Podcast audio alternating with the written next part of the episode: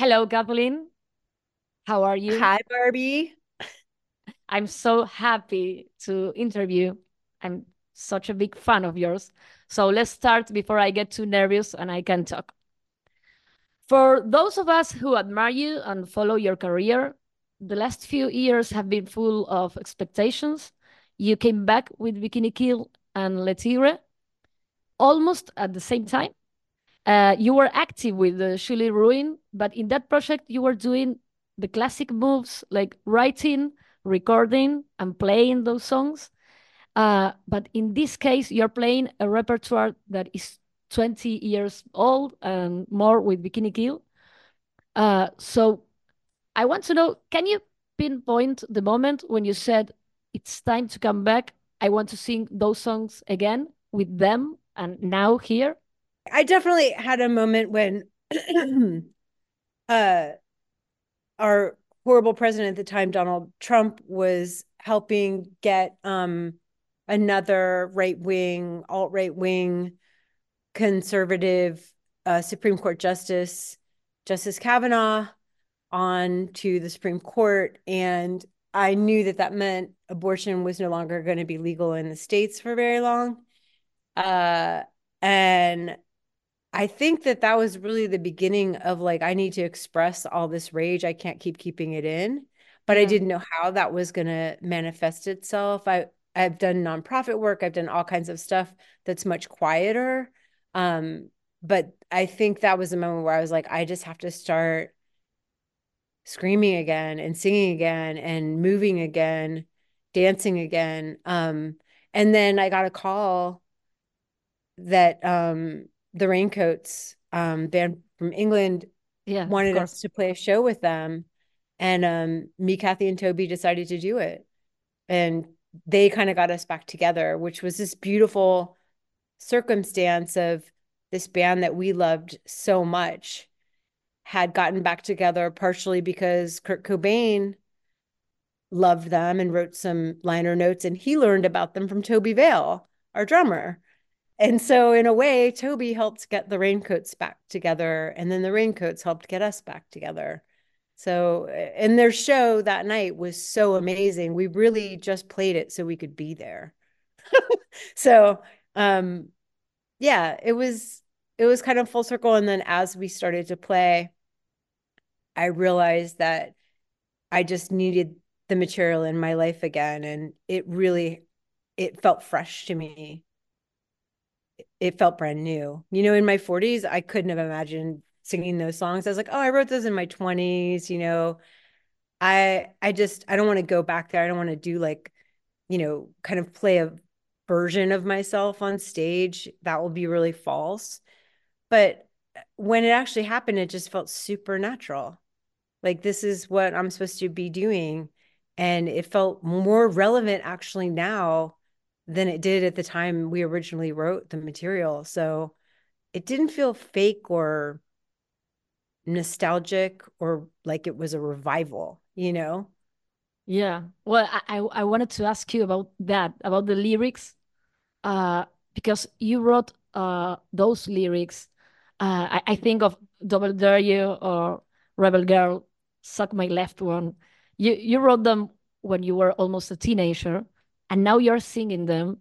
And I I'm I'm thinking when you're on stage, uh, do you carry feelings from those times or or maybe you found a different meaning in some of them on stage i definitely found a different meaning and carried things from the past i think you know with me music is something that's very associated with memory you know how there's those like records that you remember from a specific breakup or you know that was playing on the radio in my childhood when I was in the car. You know, there's these songs that like bring you back. And when it's your own material, it definitely can bring you back to, you know, a smelly practice space you were in when you wrote it, or the moment, you know, we first put out a demo cassette. And I remember, you know, Xeroxing the covers of the cassette and cutting them and these random memories will come back to me while we're on stage um, especially those songs that you mentioned, which is what's got me thinking of it. um, those are the ones that I'll have memories of the beginning of the band that will just make me smile because I didn't think about those as good times for a really long time. It was hard for me to remember the good things that happened in that band because it was a very difficult band to be in. Um, and so to be reliving it with my bandmates next to me and having good memories um, and kind of experience more of the joy in the songs, the joy in that, wow, I'm able to stand here at this age and express this. And I'm so thankful. And I don't feel as much, I, I definitely feel as much anger as I did back then, it, maybe even more. But I think that that anger is mixed with so much more joy than it was before um, because I'm so happy to still be alive and yes. to be um, back together with my bandmates who I miss desperately. But then there's also, you know, different parts of songs have different meanings, like maybe a, a you know, a ramp into the chorus that never meant anything to me before yes. or just wasn't an important part that part of the song now has a huge meaning and the chorus is less meaningful. So that's been kind of fun to explore as a singer how the songs have evolved yeah over and, time. And about being a singer, uh, you you are singing these songs so many years after with the same band, almost the same band. Uh, the audience is not the same, and you're not the same person. Is there anything that that you miss from the Kathleen Hanna singer in the early 90s? And uh, is there anything that surprised you uh, now in the 2024? Like you said, wow, I'm singing uh, different in a in a good way, or there's something in my body different that I like and I didn't imagine I had. Yeah, definitely. I mean, I can tell that you have a relationship to this topic as well. Um, yeah, I think one of the things that I found that's been really great is that you know I got trained since Bikini Kill. Like I got polyps on my vocal cords from singing without good monitors and we never had our own sound person. Right. Yeah. The, the so um, you know, I ended up having surgery when I was in Le Tigre for the vocal polyps I developed in the 90s, you know, doing basement shows and right. um screaming my voice out and I got um I had a wonderful voice teacher who taught me how to breathe correctly and you know the different parts of my body that I can bring sound from. And so to bring those techniques to these 30 year old songs was I mean absolutely amazing. Because it was almost like getting a redo. You know what I mean? Like if you put out a record I mean to me live performance has always been the main thing. Live performance is it for me more than the records. Yes. And it's sort of like if you're in sports and you just go out there and play to the best of your ability and you get attention for it and people are like oh you're really great at soccer or football or whatever or you're great at you know baseball and and you're like okay i'm okay i'm pretty good people like me whatever.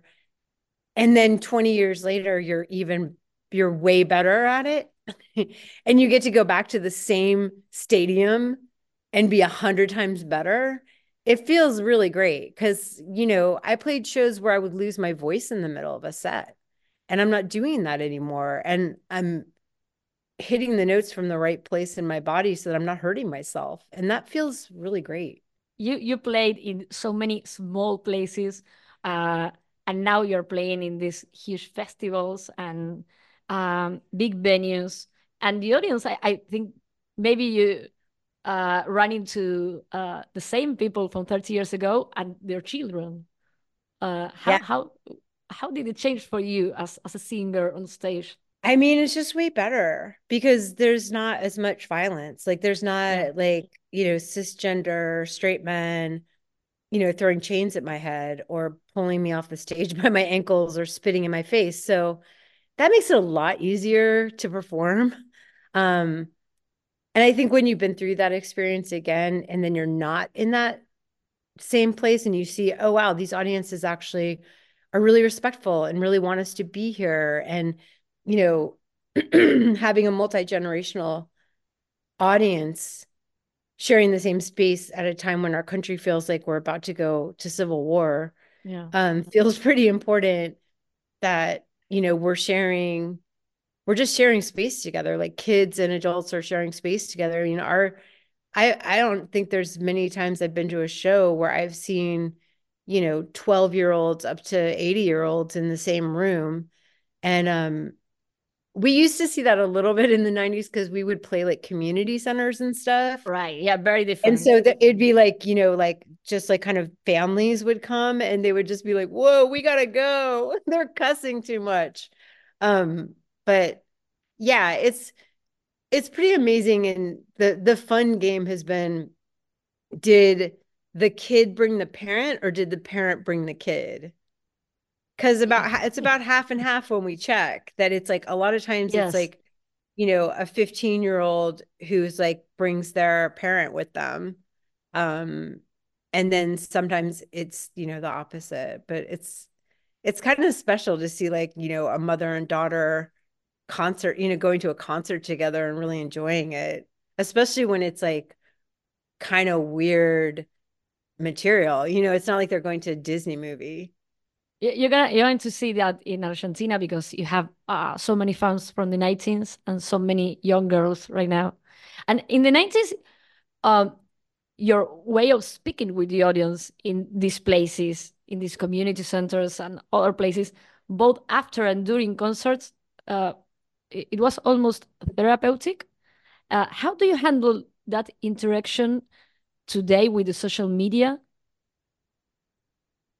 do you speak with the the fans like in those times but i don't know online um no i don't like to talk to people online i don't really like instagram and stuff i feel like you can't have complicated conversations and if i don't want to read horrible comments that just put me down and are meant to make me feel terrible as a person then i can't really be on there so it's sad that it can't be more of a conduit for communication, you know, like letters used to be.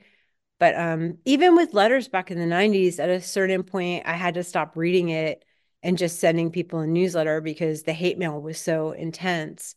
Um, but I just, I really like communicating in real life on stage. I feel like that, that in real life experience is getting so much smaller and we're also mediated by what our life is like on camera.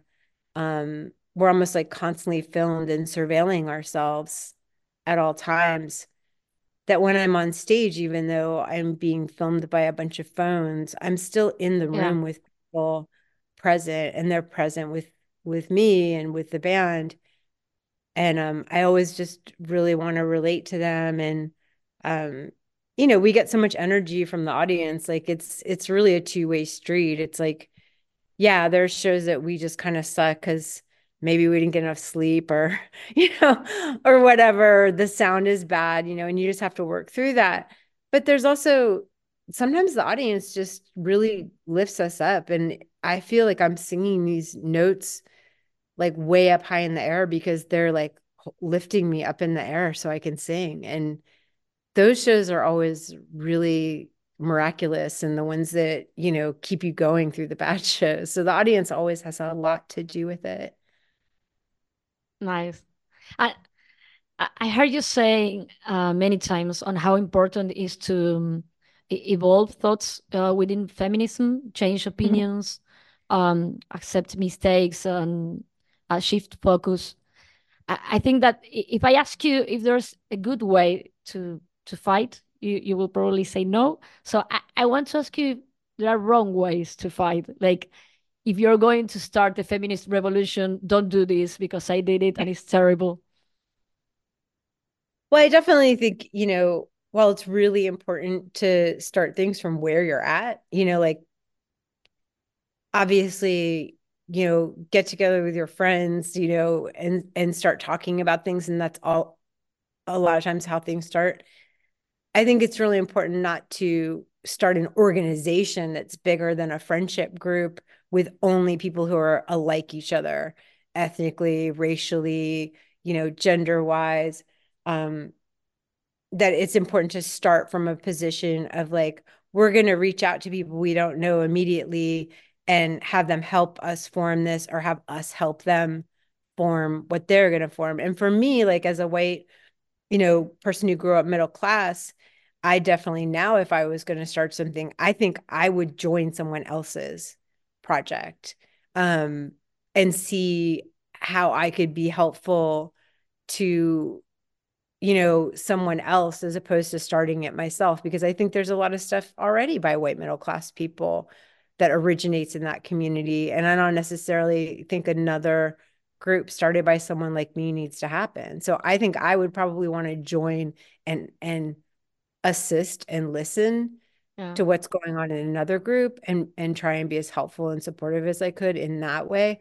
Um, I definitely think it's important if you're going to start something, it has to be intersectional at the beginning. You can't add that in later ever.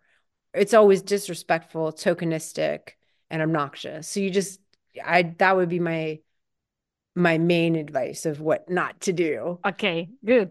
Because yeah, you're a special case because you started in art for political reasons uh, and then you turned out to be an incredible artist uh, so i'm thinking if you were born in 2004 and you were a 20 year old angry feminist do you think that you will start a punk band or you would be a tiktok activist um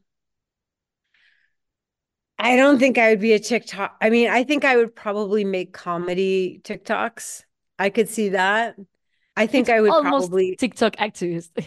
yeah, I think I mean, I think I would definitely use comedy and activism together, probably more likely um than music. But I, I mean, I wanted to sing my whole life. So I'm sure I'd be doing like weird home recordings and putting it on um on TikTok and on I probably would have been like a SoundCloud a SoundCloud kid making a bunch of terrible stuff. But um, you know, it's so much harder for people to get heard these days because there's so many different competing voices that I almost think it was lucky we started before the internet because what we yeah. were doing appeared to be more unique. Um, even though it wasn't because there was tons of feminist women making music but it just didn't get, you know, the traction that a lot of that we did. Do you think that from from that time to now, do, do you think in music industry, uh, there are things that changed for better and for worse in terms of equality and sexism? I mean, I'm not really in the music industry proper because we still do everything pretty music DIY. Scene, yeah, music scene. Yeah, music scene. But in terms of the underground, I mean, there's just so many more great bands.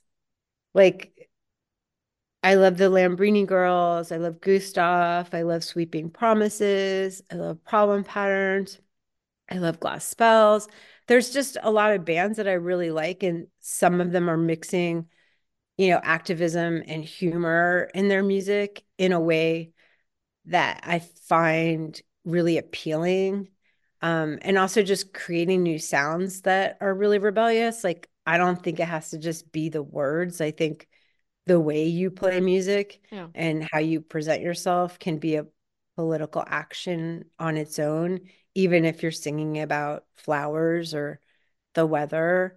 Um, so I feel like, in terms of the quality of music that's out there, there's just so much more, and a lot of it's really great but I don't think that I don't think the venues, the promoters, the you know labels, the whatever, I don't think they've kept up with what the artists are doing. You know, it's still a lot of bullshit and I think that you know, it's great that, you know, we're able to put in a contract like we need there to be non-binary bathrooms like and that will be respected and understood that we can, you know, say we need certain things and it's no longer like, you know, treated like we're crazy and there's no way we're going to get that.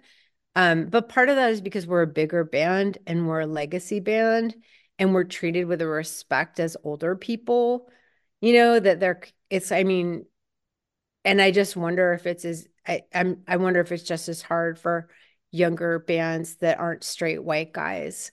Um, you know, as it, as it was for us, maybe people aren't physically assaulting them as much, but you know, it's hard to be backstage in a room that has dicks drawn all over the walls and then go out and be singing about rape and abuse. Like, and I think that that kind of stuff still happens. And I think promoters still can try and rip rip people off and you know not treat bands with respect. You know, you have to have your own sound person if you're a female in a band because a lot of times there'll be these male sound guys who treat you so horribly and don't give you what you need to do your job that you're like really trying to climb up a mountain and you're just playing a show. And yet the bands who most need their own sound people can't afford it because they're not assholes who are like i'm going to sign to a major label and you know like do photo shoots for vogue in my underwear with a guitar like you know? So it's it's hard. I think one of the hardest things to me is economically the bands who need to have a team around them to support them so they can make their work are always the bands who won't ha- ever have access to that kind of financial right. um support. Right. i hope that makes sense. Yeah yes. talking- no no. It makes sense of course. Yeah. uh, i'm uh sometimes i feel that uh changes come with new problems. Um for example, here in Argentina, there are uh, women selling thousands of tickets in stadiums and festivals, uh, leading the ranking worldwide. And it's something that had never happened before here. But gradually, they are all starting to have the same face and body, and they are very young. And those role models that we uh, so eagerly sought for young women are now role models of an impossible body and face. And it's like feminism makes a move and capitalism takes uh, that move and transforms it into a new object of control for the patriarchy. Do you feel like some of your movements and achievements uh, have been used for harm with the years? Yeah, I, I think you just put that so eloquently. And that was that felt really good to hear you say because it's hard for me to explain what you just said and and the way you explained it was like kind of having an aha like a moment like whew, so glad someone said that. Um i always can't say things like that at the risk of like i never want to put down another female artists, you know? So like, thank you. Not like you put anybody down, but you know what I'm saying? It's like, like, yeah, yeah, but you know, we we are taking so much care of what we say that then... Yeah, it's like no, we got to be honest. It's like, yeah. I mean, um yeah, sure. I I feel like definitely in the 90s there was a thing where you know, the word girl became really popular and we were a part of that. And then it turned into this thing, at least here, called do-me feminism, which was like about these, like, you know, I can be sexy and be a feminist and be, um, you know, whatever. And and also I think about capitalism, it's like, yeah, anything can just be co-opted so that, you know, you're talking about you know a revolution in terms of the way we think about gender or who we assign personhood to. And then it's the line that you were using in your fanzine is now in a mascara commercial. Yeah. You know i mean i've seen i've had that that i've seen that a million times with bikini kill especially because we used a lot of like slogans and had a lot of catchy like song titles. And there's a million times when those have been used in like horrible, hideous ways. I mean, our fanzine was called Girl Power before that phrase was really used widely. Yeah. And then we saw the Spice Girls use it. And um you were too good in marketing. Yeah. Well, that was I mean, you know, part of the reason that that we were is I specifically wanted to do use marketing as part of our DIY strategy because I just kept saying, why does Coca Cola have millions and billions of dollars to force these stupid, you know, sugar drinks down our throats?